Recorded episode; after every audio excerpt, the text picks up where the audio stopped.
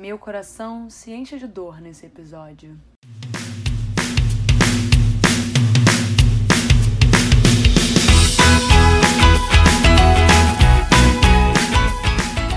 Sejam bem-vindos a mais um episódio para apresentar artistas aqui na K-Popercast. Espero que o carnaval tenha sido ótimo para todos, porque para mim foi bom até a parte em que eu caí na cachoeira e agora eu estou com o pé imobilizado. Isso é o que eu mereço por tentar fugir da muvuca e entrar em contato com a natureza. Então eu espero que vocês tenham seguido direitinho os meus conselhos de ficar bem e não ter arrumado uma dessas para vocês. Ainda bem que pro podcast eu só preciso da minha voz, infelizmente para vocês, porque ela é uma voz taquara rachada, porque se dependesse do pé não ia ter nada hoje. Como da última vez eu falei sobre um grupo feminino, é hora de falar sobre um artista masculino. Aí, como o BAP anunciou que estaria encerrando as atividades como um grupo, eu achei que esse seria um bom momento para falar do assunto. Para quem não sabe, o episódio de apresentação é algo mais genérico, feito apenas para contar um pouco da trajetória dos artistas e estimular que as pessoas se interessem para procurar eles e ver o que eles estão fazendo, fizeram e afins. Esse episódio chega a ser um pouco mais intenso para mim, porque apesar de eu sempre acompanhar diversos artistas coreanos, ter um carinho especial por vários grupos e solistas, eu só senti o que eu senti pelo BAP quando eles estrearam uma única vez antes, e foi com o Shine. Então foram dois grupos que despertaram em mim um sentimento bem forte. Então, muito dessa história que eu vou contar é, me deixou irritada e ao mesmo tempo satisfeita. Afinal, eu imagino que, num todo, os fãs só desejam o melhor para seus ídolos. E nesse caso, com os integrantes do PAP saindo da TS Entertainment em busca de seu próprio caminho em outro lugar, me deixou muito feliz. Até porque eu acho que demorou foi há muito tempo para isso acontecer. Demorou demais. Hoje eu vou contar um pouco da história do grupo que tinha tudo para estar no alto, mas por causa de uma péssima administração caiu feio. O BAP estreou oficialmente em 25 de janeiro de 2012 com seis integrantes: o Daehyun, o Him-chan, o Jungkook, o Jungkook, o Youngjae e o Zelo. Mas antes dessa estreia, algumas coisas foram feitas para criar aquele interesse do público no futuro grupo. O Jungkook apareceu em uma música solo da G1, do Secret, chamada Going Crazy. E o Him-chan aparece nesse clipe. Depois de alguns meses, o Jungkook lançou um single intitulado I Remember, que contava com a participação do Yoseob, que na época era do Beast e atualmente é do Highlight. Passou mais um tempinho e um duo chamado Bang e Zelo debutou com Never Give Up. Uma música que eu acho bem alegrinha, o clipe, como foi percebido após a estreia do BAP, já estava dando pequenas dicas com elementos relacionados ao grupo, como a aparição do Him-chan e uma aparição do Matok. Calma que em breve eu explico o que é o Matok. Beleza. 2011 terminou, 2012 começou já com o reality show do BAP, o Tada! It's BAP. O programa tinha um único objetivo, que era apresentar os integrantes e o grupo e começar essa preparação para as pessoas de que esse sexteto já estava chegando. Através de uma narrativa diferenciada, eles apresentaram o conceito principal do grupo. Os integrantes eram seis alienígenas do planeta Mato que vieram para a Terra em busca de uma forma de salvar sua casa, que estava sendo destruída pela poluição, desmatamento e afins. Nisso, foi introduzido o Matok, que é o símbolo do BAP, o coelho, o chefe deles. Aí cada integrante tem sua personificação como um coelho e um nome diferente. Yonguk é o Shishimato, que é um coelho com máscara vermelha. O Hinchan é o Tatsmato, com a máscara rosa escuro. O Daehyun é o Kekimato, que ele é branco, mas ele tem uma máscara rosa clara. O Yongjae é o Jokomato, com a máscara amarela. O Jonggup é o Dadamato, com a máscara verde, e o Zelo é o Totomato, com a máscara azul. Existe também uma explicação para cada mato, mas assim, eu não quero ficar me prolongando tanto nisso aqui. Aí dá para vocês encontrarem tranquilamente na internet. Explicada essa parte do conceito do grupo, a gente pode chegar na estreia do BAP com Warrior.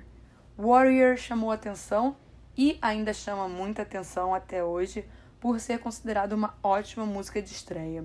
O motivo para todos os integrantes estarem de cabelos descoloridos nessa era foi que eles queriam passar uma imagem de união e de que ninguém ali era diferente do outro, de que eram todos iguais nessa jornada.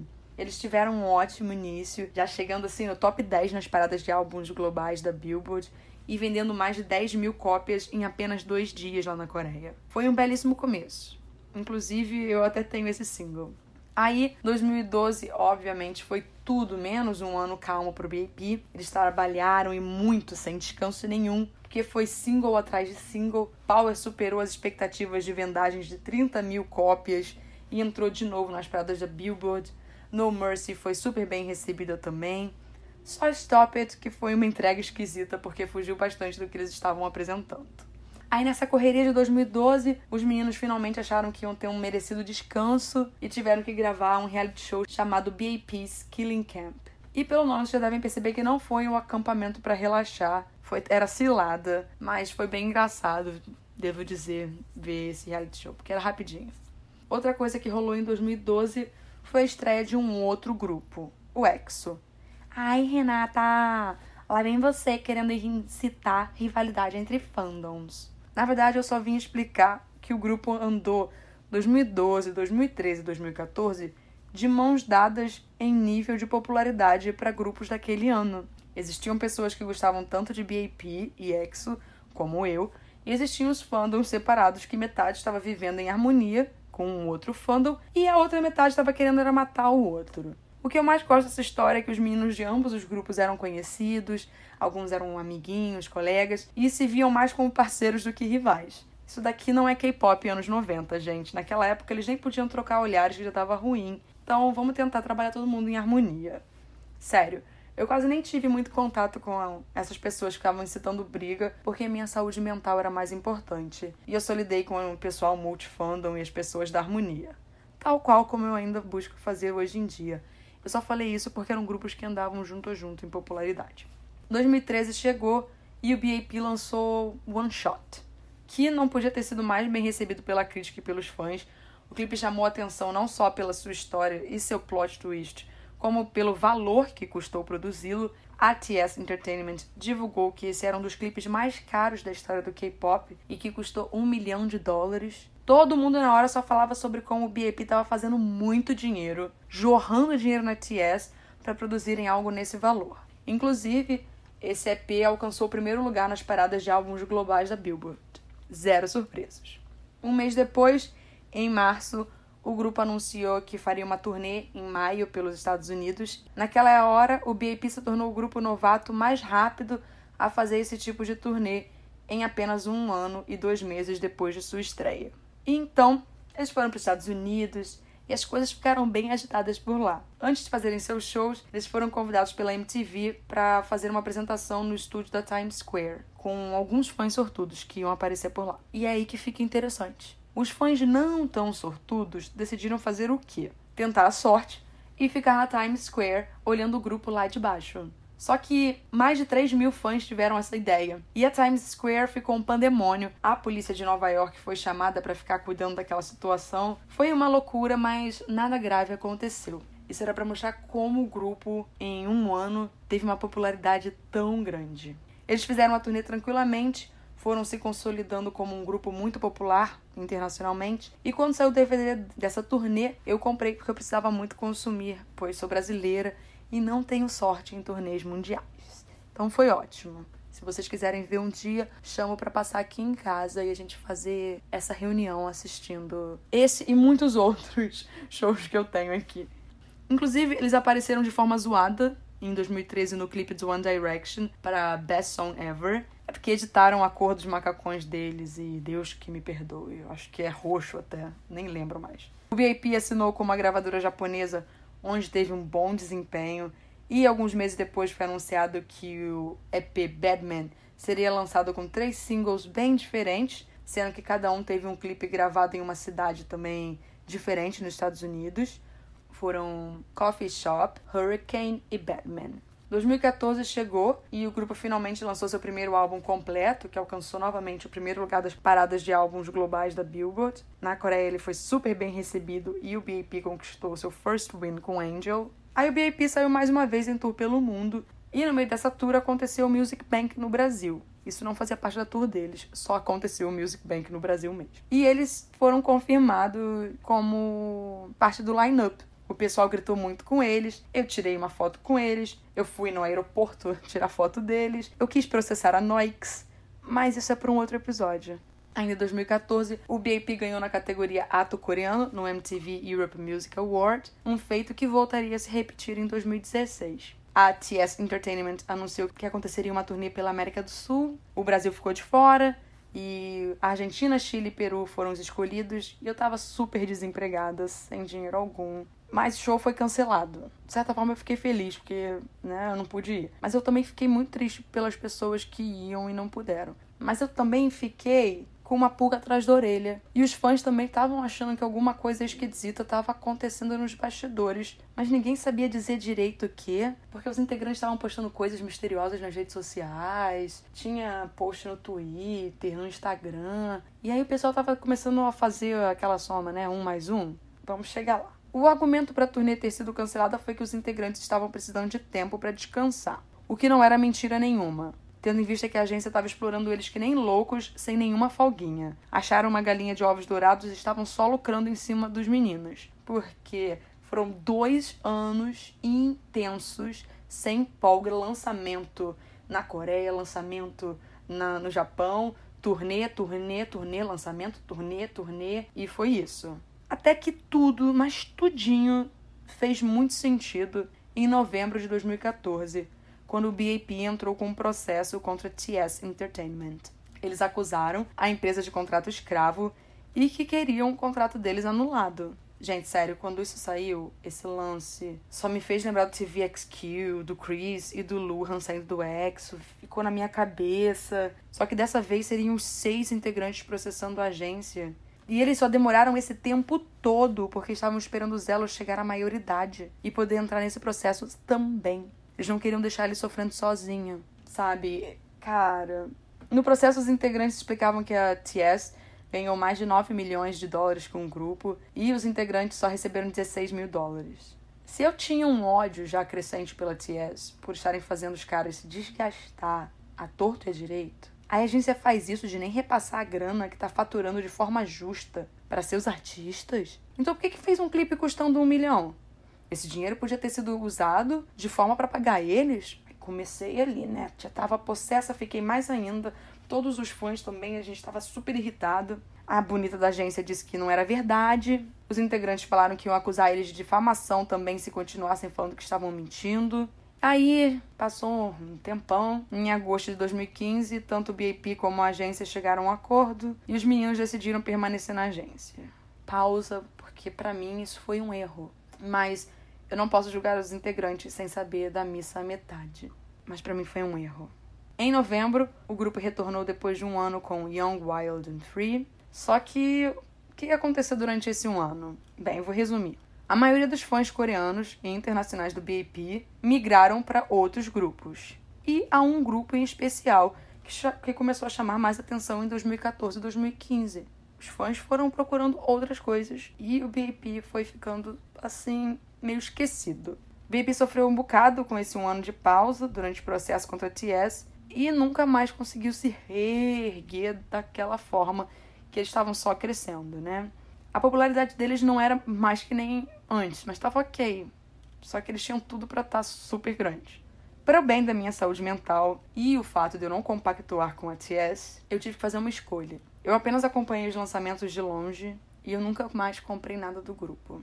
Eu não conseguia confiar. Eu estava com medo ainda da TS estar tratando eles como lixo ainda. E eu preferi só ver de longe os lançamentos, ficar na minha quieta e não compactuar com nada. Eu sei, é triste, mas foi uma decisão que eu tive. Porque antes eu tinha comprado tudo, sabe? E aí ver que, tipo, o meu dinheiro não foi para eles, me deixa mal.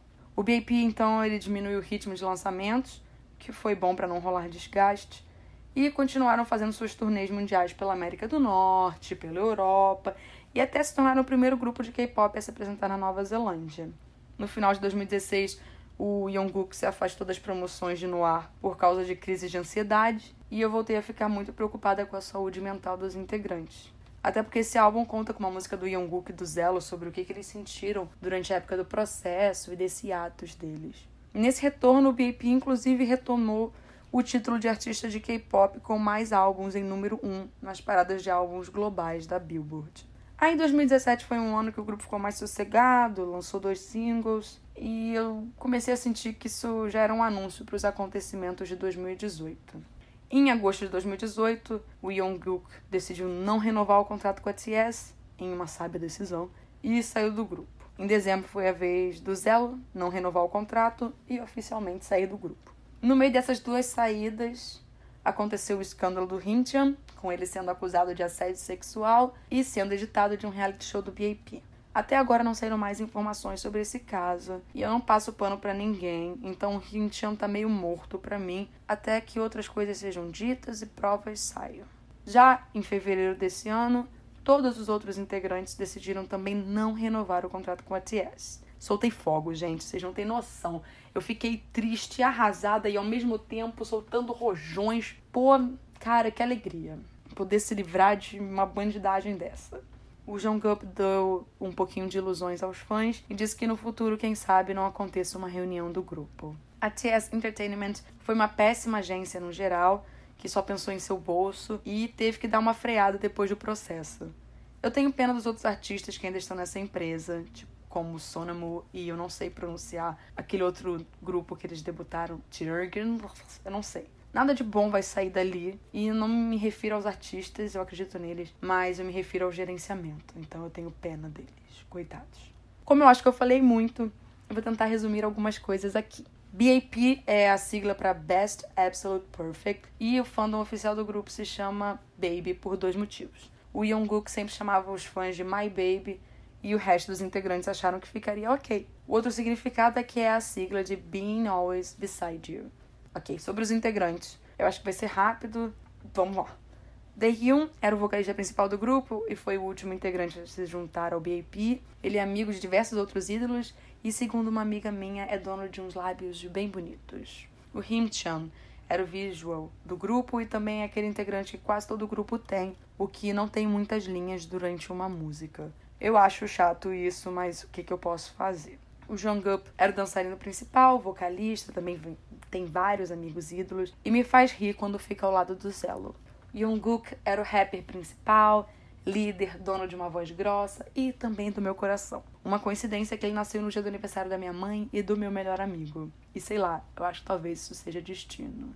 Tá, coitado do meu namorado. O Jungkook, antes de virar ídolo, era um rapper do underground coreano e hesitou muito na hora de entrar nesse mundo. Ele é conhecido por ser o quinto ídolo com o maior número de músicas autorais e também escreve com o pseudônimo Andrew Bug. Outras curiosidades idiotas é que ele tem um irmão gêmeo e a irmã dele é tatuadora. Já o Yoonjae era o vocalista guia e foi trainee da JYP durante um bom tempo, só que ele decidiu ir embora porque estava vendo que a estreia dele não ia acontecer tão cedo. Ele tem um grupo de jogos chamado The Strongest Idol, que é formado pelo Ken do VIX, o Eun Kwang do B2B e o Jin do BTS. O Zelo se chama Junhong e é o rapper guia e dançarino guia. Ele desde o começo chamou atenção por ser um ídolo que fazia rap muito rápido. Além disso, a cada ano que passava, ele parecia estar cada vez mais alto. E quando ele apareceu de piercing no nariz, eu fiquei chocada porque ele era só um neném, não podia fazer isso. Sim, o Zelo está no meu top 5 magnês. Eu acho que isso é tudo. E deve ter sido muita coisa que eu falei. Eu peço desculpas, gente. É que eu achei importante comentar alguns detalhes. Eu espero que vocês tenham gostado desse episódio. Se interessem em procurar um pouco da história do BAP, não só porque era um grupo que eu gostava, mas é porque é um grupo bem talentoso. E se quiserem pedir a apresentação de alguém, é só mandar pelas redes sociais e eu encaixo lá no, na programação. Então, fiquem bem e eu volto na segunda-feira e espero que com o pé um pouco melhor. Até lá!